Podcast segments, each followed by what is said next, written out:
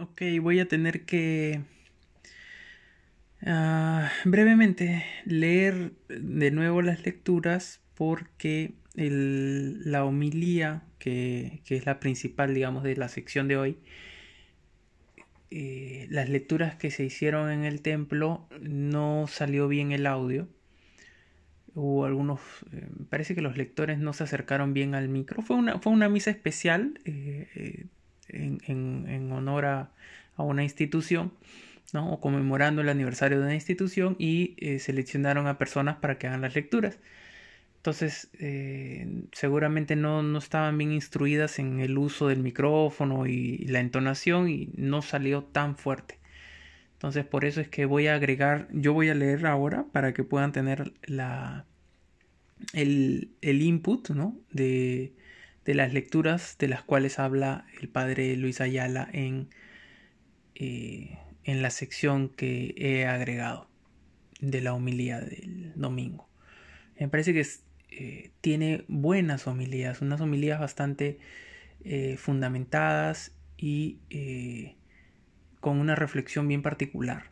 Entonces sí, las recomiendo y nada, a continuación las lecturas de las cuales se desprende la eh, la homilía. Lectura del libro de la sabiduría. Supliqué y se me concedió la prudencia, invoqué y vino a mí el espíritu de sabiduría. La prefería a cetros y tronos, y en comparación con ella tuve en nada la riqueza. No le igualé la piedra más preciosa, porque todo el oro a su lado es un puñado de arena, y ante ella la plata es como el barro. La quise más que a la salud y a la belleza, y preferí tenerla como luz, porque su resplandor no tiene ocaso. Con ella me vinieron todos los bienes juntos, en sus manos había riquezas incontables. Esa fue la primera lectura. Segunda lectura es eh, de la carta a los hebreos. La palabra de Dios es viva y eficaz más cortante que la espada de doble filo, penetrante hasta el punto donde se dividen alma y espíritu, articulaciones y médulas. Juzga los deseos e intenciones del corazón. No hay criatura que escape a su mirada. Todo está desnudo y descubierto a los ojos de aquel a quien hemos de rendir cuentas. Y eh, a continuación, el Evangelio. Ahora, siempre es un detalle que deben considerar que la primera lectura siempre está relacionada al Evangelio. Entonces, eh, y eso recuérdenlo siempre, cuando, cuando escuchen la primera lectura, que normalmente es eh, Antiguo Testamento, hay un correlato, hay un nexo hacia eh, el Nuevo Testamento. Recordemos que el Antiguo Testamento es la promesa y el Nuevo Testamento es el cumplimiento de la promesa. Entonces siempre vas a encontrar esa, esa relación. Lectura del libro, eh, del, perdón, lectura del Santo Evangelio según San Marcos. En aquel tiempo, cuando salía Jesús al camino, se le acercó uno corriendo, se arrodilló y le preguntó, Maestro bueno, ¿qué haré para heredar la vida eterna? Jesús le contestó, ¿por qué me llamas bueno? Solo Dios es bueno. Ya sabes los mandamientos, no matarás, no cometerás adulterio, no robarás, no darás falso testimonio, no estafarás. Honra a tu padre y a tu madre. Él replicó, Maestro, todo eso lo he cumplido desde pequeño. Jesús lo miró con cariño y le dijo, Una cosa te falta. Anda, vende lo que tienes, da el dinero a los pobres y así tendrás un tesoro en el cielo, y luego sígueme. Pero él, Abatido por estas palabras, se fue entristecido, porque tenía muchos bienes. Jesús mirando alrededor dijo a sus discípulos, Qué difícil les va a ser a los ricos entrar en el reino de Dios. Los discípulos se extrañaron de esas palabras. Jesús añadió, Qué difícil es para los que tienen riquezas entrar en el reino de Dios. Es más fácil que un camello pase por el ojo de una aguja que un rico entre en, el reino de Dios. Ellos se espantaron y comentaban, Entonces, ¿quién puede salvarse? Jesús mirándolo fijamente les dijo, es imposible para los hombres, mas no para Dios. Dios lo puede todo. Pedro entonces le dijo, mira, nosotros lo hemos dejado todo y te hemos seguido. Jesús dijo, les aseguro que quien deje casa, o hermanos, o hermanas, o madre, o padre, o hijos, o tierras, por mí y por el Evangelio, recibirá ahora, en este tiempo, cien veces más, casas, hermanos, hermanas, y madres, e hijos y tierras, por persecuciones, y con el mundo futuro, la vida eterna. Alguna precisión pequeña, técnica, eh, cuando hacen la traducción, dicen que cuando hacen la traducción de la, palabra camello, no es exactamente camello el animal, es camelo y el camelo era una especie de soga bastante gruesa, grande, que se usaba para atar las embarcaciones. Entonces sí, pues hace más sentido cuando dice que es muy difícil que un camelo pase por el ojo de una aguja, ¿no? O, perdón, es más fácil que, un camelo pase por el ojo de una aguja a que un rico entre al reino. Ese es eh, lo que tenía que acotar. Ahora sí, eh, que hice la lectura, pueden, los invito a pasar a la reflexión del padre Ayala eh, y, puedan sacar también sus propias conclusiones y reflexiones. Se lleven algo lindo, importante eh, respecto al, al, entregarse, ¿no? Al entregarse a esa, a esa sabiduría.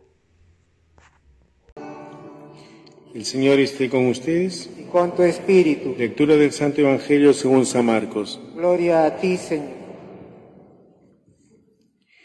En aquel tiempo, cuando salía Jesús al camino, se le acercó uno corriendo, se arrodilló y le preguntó, Maestro bueno, ¿qué haré para heredar la vida eterna? Jesús le contestó, ¿por qué me llamas bueno? Solo Dios es bueno. Ya sabes los mandamientos, no matarás, no cometerás adulterio, no robarás, no darás falso testimonio, no estafarás, honra a tu padre y a tu madre. Él replicó, Maestro, todo esto lo he cumplido desde pequeño. Jesús lo miró con cariño y le dijo, una cosa te falta. Vende lo que tienes, dale el dinero a los pobres, así tendrás un tesoro en el cielo, y luego sígueme. Pero él, abatido por estas palabras, se fue entristecido porque tenía muchos bienes. Jesús mirando alrededor dijo a sus discípulos, qué difícil les va a ser a los ricos entrar en el reino de Dios. Los discípulos extrañaron de esas palabras. Jesús añadió, Hijos, qué difícil es para los que tienen riquezas entrar en el reino de Dios. Es más fácil que un camello pase por el ojo de una aguja que un rico entre en el reino de Dios. Ellos se espantaron y comentaban, entonces, ¿quién puede salvarse? Jesús mirándolos fijamente le dijo, es imposible para los hombres, mas no para Dios. Dios lo puede todo. Palabra del Señor. Gloria a ti, Señor Jesús. Pueden sentarse, queridos hermanos. Tu amor divino nos ilumine. Reza así el canto, el himno al Señor de los milagros. Tu amor divino nos ilumine y nos transportan a la primera lectura que acabamos de escuchar del libro de la sabiduría. La sabiduría nos viene de arriba. La sabiduría nos ayuda a nosotros al discernimiento. El sabio no es el erudito, aquel que sabe más. El sabio es aquel que se deja guiar por la bondad y la practica la bondad de Dios y la practica. Ese es el verdadero sentido del sabio. No aquel que sabe todo, no aquel que almacena solamente conocimientos académicos, ¿no? Por eso, qué importante es la educación. La educación, él sabe muy bien el maestro en este contexto de aniversario de la institución educativa. El maestro sabe bien que hay que diferenciar entre evaluar y calificar. ¿Cuántos padres de familia, por ejemplo, sencillamente esperan que sus hijos le califiquen? Y la calificación no puede hacer el profesor poniendo una nota. Ya puede poner 10 como puede poner 20. Al fin de año, los padres se lamentan cuando sus hijos sacan un 9, un 8. Se lamentan porque miran la calificación. El buen maestro no mira la calificación. El buen maestro mira la evaluación cómo se evalúa. Y la evaluación es todo un proceso pedagógico. O sea, el profesor no solamente mide al alumno por una nota, mira cómo ha sido ese proceso, ¿no? Pedagógico, educativo, a la cual denota que ha tenido él esa, esa calificación. Y aunque no le guste, el padre de familia debe aceptar que su hijo no solamente lo califican, sino lo evalúan. Si queremos que nuestros hijos pasen por agua caliente, pues pediremos y le daremos al, profesor no un favor, le diremos algo para que pueda pasar de año.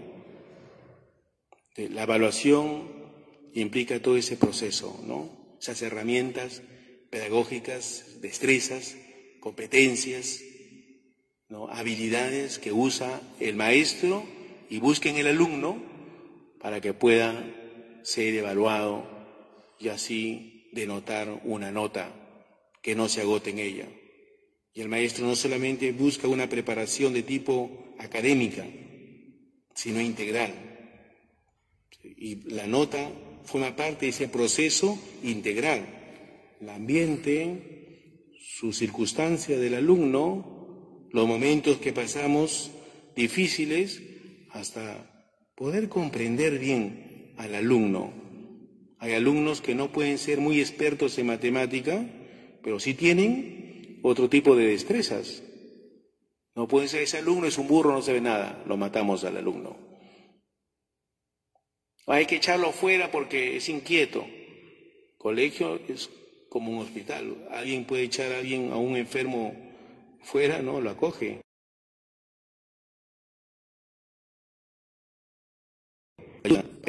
Parece está en la,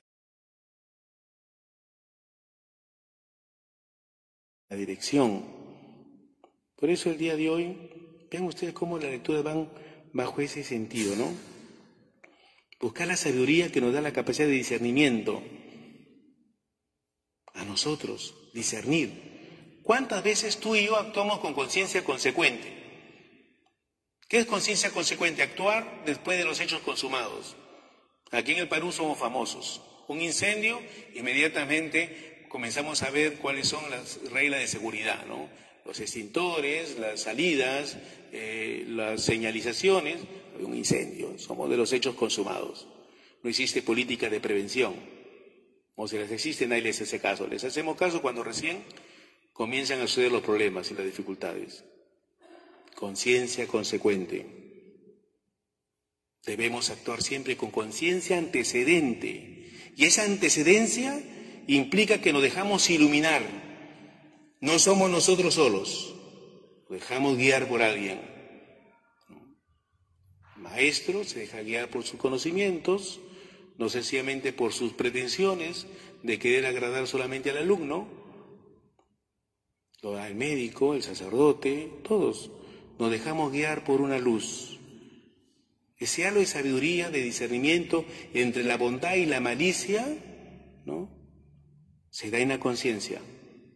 Y la conciencia es la acción moral bajo el entendimiento, o sea, darnos cuenta. Cuando nosotros decimos que la conciencia es la misma inteligencia, y no solamente el corazón, que es el centro de las pasiones y de los sentimientos, bueno, la verdad es esplendor dice en el corazón del hombre existe una ley a la cual no es darse y a la cual vos debemos obedecer.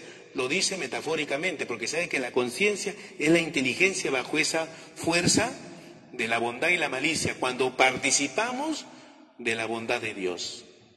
Ese es el verdadero sabio, aquel que participa, no posee. Y por eso hay una gran diferencia entre el sofista y el filósofo. El sofista posee la verdad, cree posee la verdad cree que es dueño de la verdad, los sofistas en la antigua Grecia. En cambio, el filósofo es amante de la sabiduría, amante de la verdad, ama no la posee, no es dueño. En nuestro tiempo, hoy urge ser más filósofos que sofistas, porque el sofista es un charlatán. El filósofo es aquel que ama, se deja guiar. Por eso nosotros tenemos que dejarnos guiar por esa verdad, que no es tu verdad, no es un bien aparente, ni mucho menos un bien útil, es un bien honesto que me lleva a discernir bien entre lo bueno y lo malo. Ese es el verdadero, el verdadero sentido del sabio. Y esa sabiduría plasmada hoy día, lo que nos dice en la segunda lectura, la palabra de Dios, útil, la palabra de Dios. Por eso dice, Hebreos es viva y eficaz, cortante, nadie escapa a su mirada, todo está desnudo y descubierto, es decir, es la verdad. Yo no puedo, me puedo engañar a mí mismo, pero es la verdad. El Papa San Juan Pablo II escribió una bonita encíclica que se llama La Veritatis Splendor, el esplendor de la verdad. Y justo, fíjense, toma el Evangelio que acabamos de escuchar, el Evangelio de, aquel joven que, eh, maestro bueno, ¿qué haré para alcanzar la vida eterna? Que es una pregunta religiosa, una pregunta que nos hacemos sobre la vida eterna, que puede tener un contenido moral muy fuerte, pero al mismo tiempo que nos da pasos para considerar qué es la verdad, que no es una posesión. Porque el hombre, hay un trinomio entre verdad, libertad y conciencia. Cuando nosotros más nos adherimos a la verdad, más libres somos. Por ejemplo, soy libre y amo a mis padres. Eres libre porque amas a tus padres. ¿Eres libre? Soy libre y soy obediente. Eres libre porque eres obediente. Soy libre y le desobedezco. No eres libre. Eres esclavo. Porque la verdadera libertad consiste en la verdad, en adherirse a la verdad. ¿Quién nos dice Padre? San Pablo a los Gálatas, hermanos, ustedes fueron llamados a ser libres, vivan según el Espíritu de Dios y no sean esclavos de los deseos de la carne, mejor dicho, de nuestra autosuficiencia humana, de nuestra soberbia, de nuestro orgullo. Eso tenemos que luchar tú y yo constantemente. Sí, Señor, ayúdame a no ser soberbio, a no ser autosuficiente, a no dejarme llenar por la vanidad, sino tener esa amplitud de corazón para guiarme por ti. Dejarme guiar por ti. ¿En dónde? La iluminación de la palabra, una palabra viva y eficaz. Y la fuerza de la palabra viva y eficaz no solamente está una repetición mecánica, sino un deseo profundo de una adhesión total, desprendida a Dios. Lo que nos pide el Evangelio.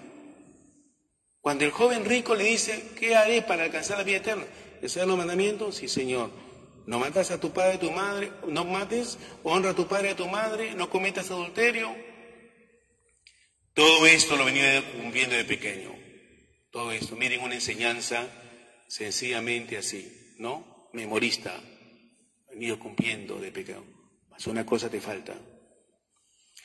Anda, vende todo lo que tienes. Es decir, Jesús quiere, no es que las cosas materiales sean malas, no es que tener posesión de cosas materiales es malo, por supuesto que no. Tener tu carro, tener tu casa, tener tus bienes materiales, bueno, es una bendición de Dios. Pero ¿por qué Jesús le dice, anda, vende todo lo que tienes? Porque este joven ha puesto toda su confianza en el dinero, en sus bienes. Es decir, él cree que tener es más importante que ser. Y cuando ponemos toda nuestra confianza se convierte en un obstáculo. Por supuesto que sí. Obstáculo. Mucha gente cree que porque tiene puede aplastar al otro, puede marginar al otro. Pero no tiene un verdadero sentido de riqueza. Entonces dice, dale dinero a los pobres. Dios nos ha hecho a nosotros administradores de sus bienes, no dueños. Y por lo tanto tenemos que ser generosos, solidarios. Y la generosidad es una cualidad, un atributo más que cualidad, un atributo propiamente de Dios, la generosidad, que estamos llamados a eso. ¿Y qué es la generosidad? Con un ejemplo. Yo le digo a alguien, oye, bárrame la iglesia y te doy 50 soles. Ahora en la mañana dije 100. 50 soles. Me barre en la iglesia y no, le doy 50. Yo veo que es un muchacho que necesita, que muchacho que tiene problemas en la casa, no hay alimento, te doy 100. Yo he, con- yo he quedado un contrato con él. Si yo le doy los 50 soles, soy justo. Si le doy 100, soy justo. no soy justo si le doy 100. 50 sí, soy justo. Pero si le doy 100 no soy justo, pero soy generoso. Y la generosidad no lo mide la justicia, ni distributiva, ni conmutativa, no, no, no lo mide, no es lógica. Dios es generoso. No mide, no mide la, la, la bondad sencillamente, disculpe hijo, no mide la bondad sencillamente por el aspecto de una justicia parametrada, lógica, más allá. Su amor es inconmensurable. Por eso dice la palabra de Dios, Señor, tú no nos tratas como no nos merecemos. Tú no nos tratas como merecen nuestros pecados. No nos tratas como merecen nuestros pecados. Imagínense, un amor desbordante. Esa generosidad es la que debemos actuar siempre, nosotros, siempre. No solamente justos, sino generosos, porque es un atributo de Dios. Y luego le dice, sígueme. Muchos creen que el seguir a Jesús nos corta la libertad y perdemos la dignidad. No, el, el seguir a Jesús nos amplía un poco más nuestra libertad, porque tenemos un horizonte de un bien eterno, porque solamente en Él tendremos vida eterna. Señor, ¿a quién podemos acudir si tú tienes palabras de vida eterna? Hermanos míos, existe vida eterna. Y esta vida eterna se conjuga también en nuestra vida terrenal. Cuando eres bueno, cuando eres comprensivo, cuando perdonas, sé que tenemos un carácter fuerte, sé que tenemos dificultades en nuestra vida, pero somos comprensivos y somos dóciles a la inspiración del Espíritu Santo. Somos dóciles a la palabra de Dios para dejarnos guiar por Él y quitarnos esa soberbia, ese orgullo, esa autosuficiencia humana que nos impide ser felices. ¿Qué nos está esclavizando a ti y a mí para tener vida eterna? ¿Qué nos esclaviza? ¿Qué tipo de bienes nos están en estos momentos nosotros apretujando para no dar un salto de fe y decirle, Señor, quiero ser libre, quiero tener y jugar mi vida a la vida eterna, no solamente en bienes perecederos, en cosas que se acaban, que son caducas, sino aquello que, que dura para siempre. Eso se lo pedimos al Señor, ayúdame a ser fiel, ayúdame a ser bueno, a ser generoso, ayúdame a ser más comprensible con mis padres. Ayúdame a dar todo de mí en escuela, queridos profesores, padre de familia. Le pedimos al Señor que los haga unos verdaderos educadores de sus hijos. La escuela es subsidiaria, es una ayuda. Ustedes son los protagonistas principales de la educación de sus hijos. Por eso es necesario empoderarse más de una educación buena. No es educación sencillamente que todo lo consiente, sino que forma la voluntad, forma la conciencia. Y la forma la conciencia no a tu opinión, sino conforme a la palabra de Dios. Lámpara es tu palabra, Señor, y luz para mis pasos. Que Dios nos dé siempre esa gracia continua. En nombre del Padre, del Hijo y del Espíritu Santo. Amén.